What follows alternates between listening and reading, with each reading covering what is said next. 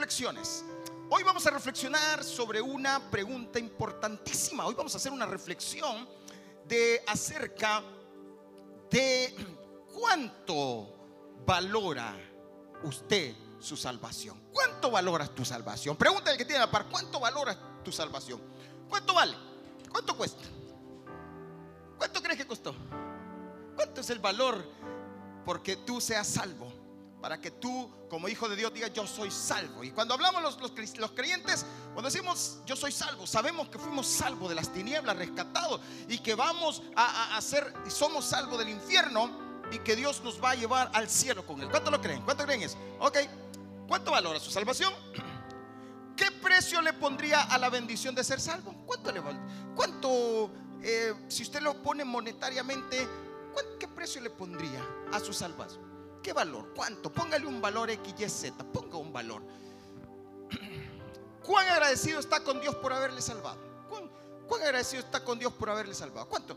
¿Cuánta gratitud tiene con, con Dios? ¿Cuánto, ¿Cómo puede agradecerle a Dios? Hay cantos que dicen, no podré agradecerte lo que has hecho por mí. No, no hay forma, ¿verdad? Pero, ¿cuán agradecido estás con las personas que se preocuparon por, por ti e invirtieron tiempo y dinero para que tú recibieras salvación. Quiero que se pregunte por un momento, quiero que se acuerde más bien de aquellas personas que lo invitaban a ir a la iglesia, de aquellas personas que lo invitaron a un evento evangelístico, de aquellas personas que lo invitaron a algún lugar, de aquellas personas que llegaron a orar por usted cuando estaba ahí a punto de suicidarse, cuando su matrimonio estaba perdido, de aquellas personas que le hablaron de Cristo. ¿Cuántos se acuerdan de esas personas? Levánteme la mano los que se acuerdan de alguien que Dios usó para, para que usted fuera salvo. Levánteme la mano. ¿Verdad que sí? ¿Verdad que tenemos personas que de alguna manera dijeron, vamos a la iglesia, hombre, mira, vamos, te invitamos? Yo recuerdo una prima mía que se preocupó por nosotros y cada evento que había en la iglesia donde ella se estaba congregando nos invitaba y nos daba las tarjetas. Y aquí está tu tarjeta, aquí está. Mira, necesitas eh, eh, esto. Y veía que nuestro matrimonio se estaba destruyendo y nos ayudó muchísimo. Pero estamos agradecidos. ¿Qué más preguntas? ¿Sabes que hay miles de personas a tu alrededor que todavía no son salvos o se han apartado del camino? ¿Cuántos saben eso? ¿Cuántos saben que hay miles, miles de personas no allá en la India, no en la China? aquí, alrededor suyo, no dos ni tres, miles de personas que necesitan del Señor. ¿Sabes que muchos de ellos están a punto de perderse porque no hay nadie que les hable de Cristo? ¿Sabes tú? ¿Sabes que muchos de esos, de esos miles van a morir esta semana, algunos de ellos? Y tú no les has hablado de Cristo. Son miles. ¿Sabes que muchos de ellos son tus parientes, amigos, compañeros que se están perdiendo solo porque no hay alguien que se preocupe para que ellos sean salvos. ¿Sabes tú eso? ¿Sabías tú que hay, miles y muchos de ellos son parientes tuyos? Que hasta los criticamos les decimos, ay, este, qué bárbaro lo que anda haciendo. Pero ¿sabes por qué anda haciendo eso? Porque no conoce a Cristo. ¿Y sabes quién le puede presentar a Cristo? Tú. Tú se lo puedes presentar. Por eso hoy es la oportunidad, tú tienes la oportunidad. No te quedes de brazos cruzados.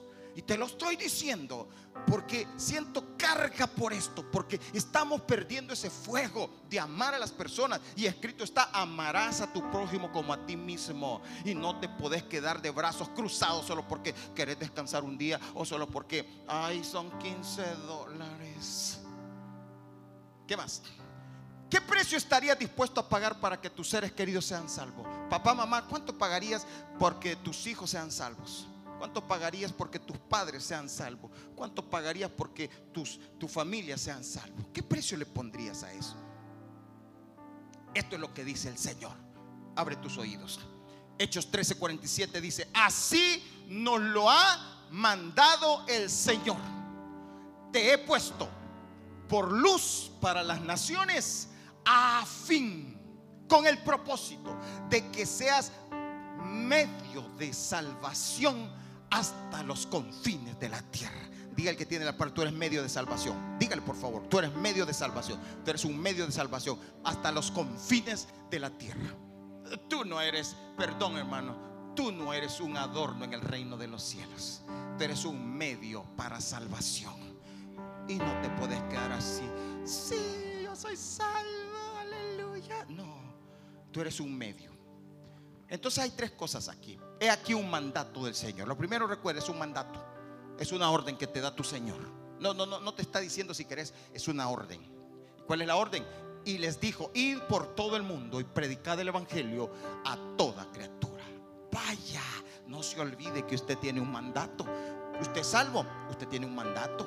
No se puede quedar así nomás. No nos podemos quedar de brazos cruzados. Número dos, lo segundo, te he puesto como luz para todas las naciones. Usted es luz de este mundo. ¿Cuántos lo saben? Somos luz de este mundo. Miren lo que dice el versículo. Vosotros sois la luz del mundo. Una ciudad sentada sobre un monte no se puede esconder. Somos luz, somos luz. Diga que tiene la parte, tú eres la luz del mundo. Y aunque se oiga así como, uy, yo no, es Jesús. Pero Jesús dijo, ustedes son la luz del mundo, dijo. Somos luz. Pero tercero, dice, con el propósito de ser un medio para salvación hasta los confines de la tierra. Y vamos a comenzar acá, en la ciudad de Santa Ana. Vamos a comenzar acá, en, la ciudad de alrededor. Pero vamos a comenzar, tenemos que trabajar. No es posible. El próximo sábado vamos a tener aquí un evento y veo que estamos muy dormidos, pero necesitamos entender, comprender, este es un tiempo. No desaproveches, miles alrededor tuyo se están perdiendo. ¿Y sabes por qué? Porque nosotros solo estamos pensando en nosotros mismos, pensando en mi diversión, pensando en mi comodidad, pensando en mi salvación, pensando en mi enfermedad, pensando en mi problema, pensando en y los demás. Alguien pensó en ti un día y se acordó de ti. Y probablemente fue tu papá, fue tu mamá. Ahora es el momento de restituir, de dar lo que Dios nos ha dado. Pero, ¿qué más tengo ahí? Hechos 26, 17 dice, te libraré de tu propio pueblo y de los gentiles, le dijo al apóstol Pablo. Pero vean lo que dice el Señor, te envío a estos. ¿Para qué?